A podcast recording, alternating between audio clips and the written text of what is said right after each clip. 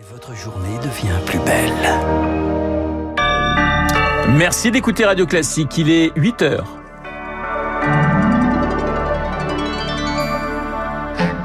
La matinale de Radio Classique avec Renaud Blanc. Un suicide interne tous les 16 jours. Les étudiants en médecine en grève aujourd'hui pour protester contre leurs conditions de travail. Compromis trouvé cette nuit entre les syndicats majoritaires et la direction de Total Energy. La CGT n'a pas eu ce qu'elle voulait. Elle mise tout sur la grève générale mardi. Et puis, Omar Haddad ne sera pas rejugé. Est-ce la fin d'une saga judiciaire de près de 30 ans? On en parlera avec l'un de ses défenseurs, Jean-Marie Roire. Radio. Classique. Et le journal de 8 heures nous est présenté par Augustin Lefebvre. Bonjour Augustin. Bonjour Renaud.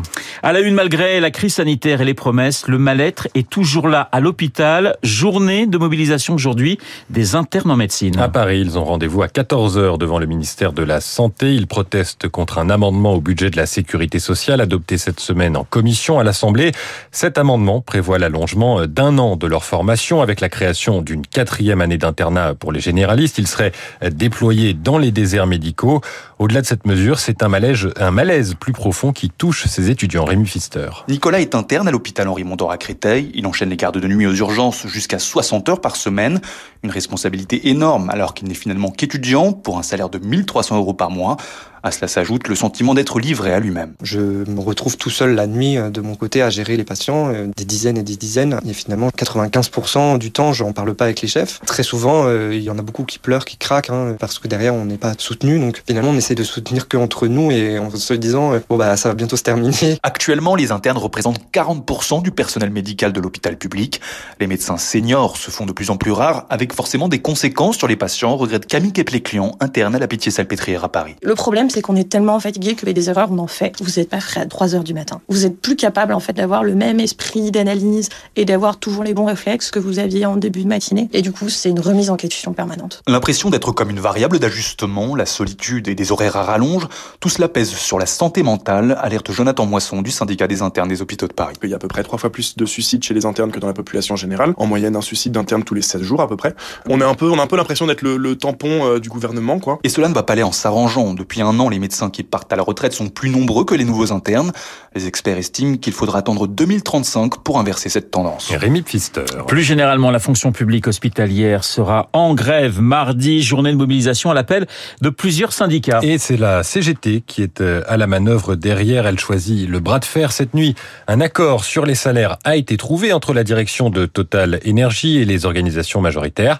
Mais la CGT a refusé de le signer, Chloé Juel. Le syndicat a tenu 6 heures avant de quitter la table. La CFDT et la CFE-CGC sont-elles restées jusqu'au bout? Et un compromis a été trouvé, une augmentation des salaires de 7%, une prime jusqu'à 6 000 euros. Compromis trouvé, mais pas encore signé. Les syndicats ont jusqu'à midi, sinon l'offre ne tient plus. Ce sera donc sans la CGT qui exige une hausse des salaires de 10% et qui se concentre désormais sur mardi, le 18 octobre, grande journée de grève nationale dans les transports, sur les rails, mais aussi sur les routes avec les chauffeurs poids lourds, la fonction publique, le privé également avec les crèches, le commerce, la distribution, le secteur de la métallurgie. Et le calendrier s'accélère avec la réforme des retraites et les arbitrages annoncés mi-décembre. Ensuite, il y aura Noël, difficile de mobiliser juste après. C'est donc une course contre la montre entre gouvernement et syndicats pour qui le mois de novembre doit être le mois de l'offensive. Chloé Juel. Et pour éviter d'envenimer le climat social, le gouvernement a décidé de ne pas utiliser le 49.3 cette semaine. Il veut montrer aux oppositions qu'il est prêt au dialogue sur ce budget 2023. Mais l'utilisation de cet article semble inévitable alors que le gouvernement a essuyé plusieurs revers depuis le début de l'examen de ce budget. Des amendements adoptés contre son avis. Ces modifications seront-elles conservées en cas de 49.3 Cela donnerait des gages de bonne volonté de dialogue, mais cela permettrait aux oppositions de revendiquer ses succès.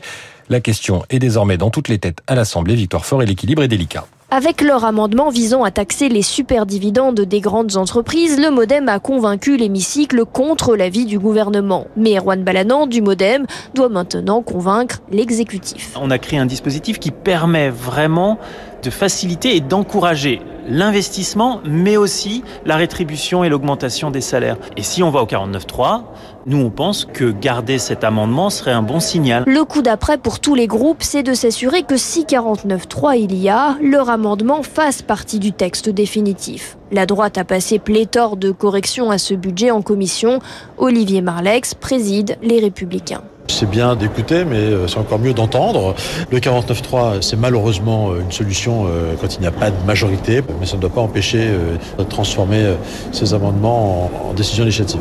Et si Renaissance commençait à arrondir les angles Le marcheur Mathieu Lefebvre. On est prêt à tous les compromis dès lors qu'ils ne dénaturent pas notre copie politique ni budgétaire. Rien n'oblige la majorité à conserver les amendements adoptés si elle utilisait cet article redouté de la Constitution. Mais politiquement, c'est délicat. Alors chez les ténors du camp présidentiel, l'heure est au tri entre ce qu'on garde et ce qu'on laisse de côté. Victoire fort.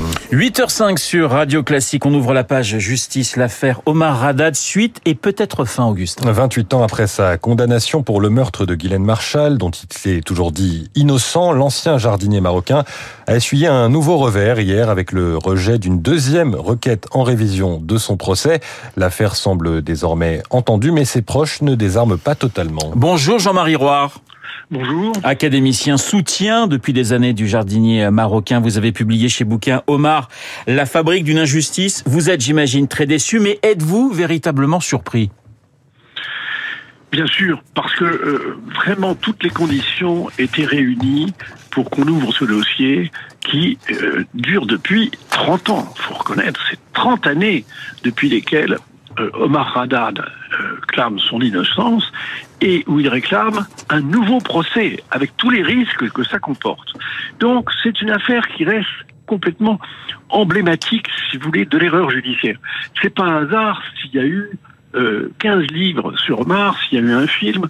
Vraiment, c'est parce que je crois que l'opinion se rend compte que euh, chacun pourrait être à la place d'Omar Haddad et on a l'impression d'une obstination pour ne pas voir clair, parce que là, il y avait des ADN qui avaient été apportés, et, les magistrats ont refusé d'aller voir ce que euh, représentaient ces ADN.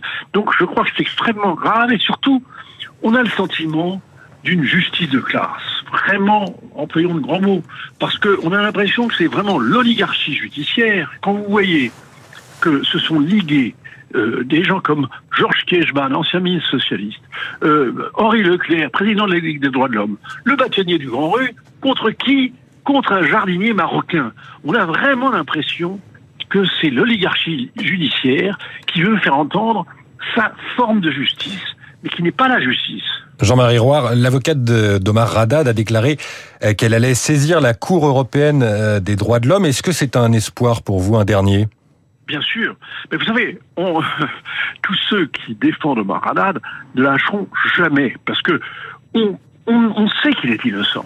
On sait qu'il est innocent depuis le début. Puisque Madame Marshall, étant donné les blessures qu'elle avait reçues, elle avait un traumatisme crânien, le foie perforé, euh, une éventration avec des sens intestinales qui, qui débordait de son ventre, elle était incapable de faire cette inscription.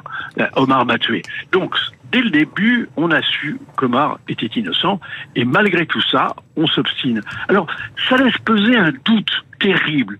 Je dirais même plus que ça, une suspicion.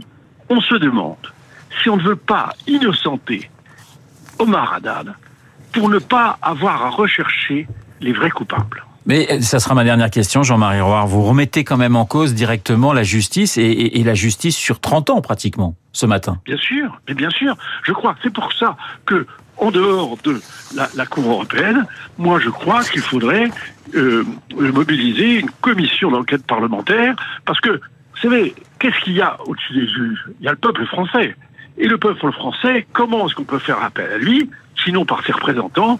Donc moi je suis favorable à la réunion d'une commission d'enquête parlementaire.